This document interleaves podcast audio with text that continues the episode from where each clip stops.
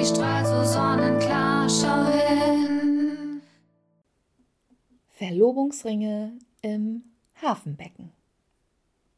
Ich habe kürzlich einen Film gesehen, in dem eine Frau ihren Ehering ins Meer geworfen hat. Und da war es, das Déjà-vu. Warum kam mir diese Szene nur so bekannt vor? Es muss ungefähr 2010 gewesen sein, als ich mit einer meiner beiden besten Freundinnen nach Sylt gefahren bin.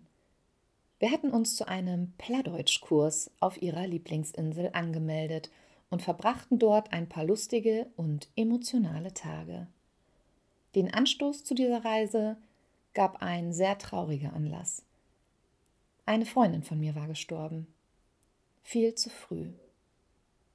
Ihr Tod hatte in mir das unbändige Verlangen geweckt, Dinge in die Tat umzusetzen, die ich schon gefühlte Ewigkeiten vor mir hergeschoben hatte. Und mit dem Plattdeutschkurs und der Fahrt nach Sylt konnte ich gleich zwei Haken machen.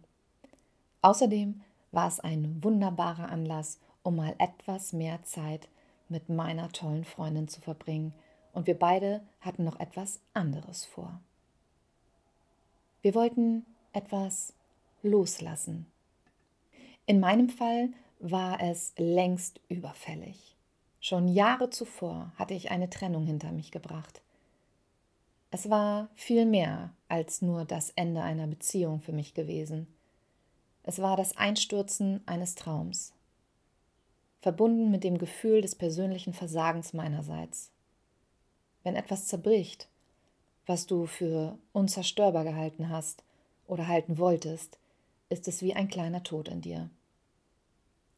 Doch das Leben geht weiter. Die Welt dreht sich weiter. Und nach einem kalten Winter kommt ein schöner Frühling. So ist es nun einmal. Es war Zeit abzuschließen, zu verzeihen, mir und ihm. Oder zumindest den ersten Schritt in Richtung Frühling zu machen, anstatt in der Eiszeit zu verharren.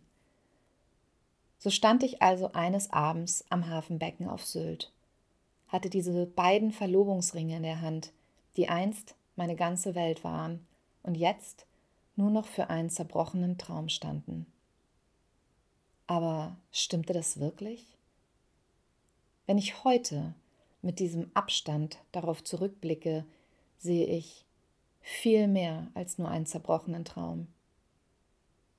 Ich erinnere mich an Faszination, Liebe, Spaß, das Gefühl von Vertrautheit, Vision, Jugend, Schmetterlinge im Bauch und Energie, unfassbar viel Energie.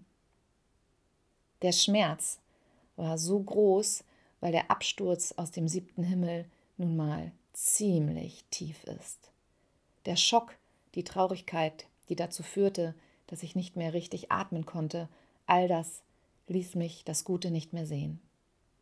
Auch noch nach so langer Zeit nicht, obwohl ich es immer wieder versucht hatte.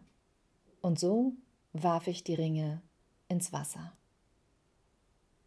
Etwas einfach wegzuwerfen bedeutet nicht etwas wirklich loszulassen, aber das verstand ich damals noch nicht und es dauerte auch noch eine ganze Weile. Ob ich es heute noch mal machen würde? Ich weiß es nicht. Was ich aber weiß, ist, dass loszulassen ein Prozess ist. Es gibt unterschiedliche Arten, dieses zu tun. Nur ist es egal, für welchen Weg du dich auch entscheidest, immer Voraussetzung, keinen Groll mehr zu hegen sich und anderen zu verzeihen. Das ist die eigentliche Aufgabe. Mal gelingt uns das leichter und mal braucht es ein, zwei oder zwanzig Anläufe.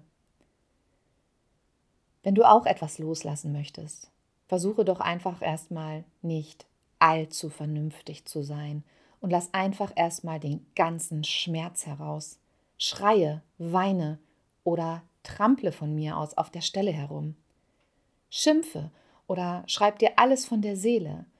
Egal was du tust, nur lass es wirklich raus.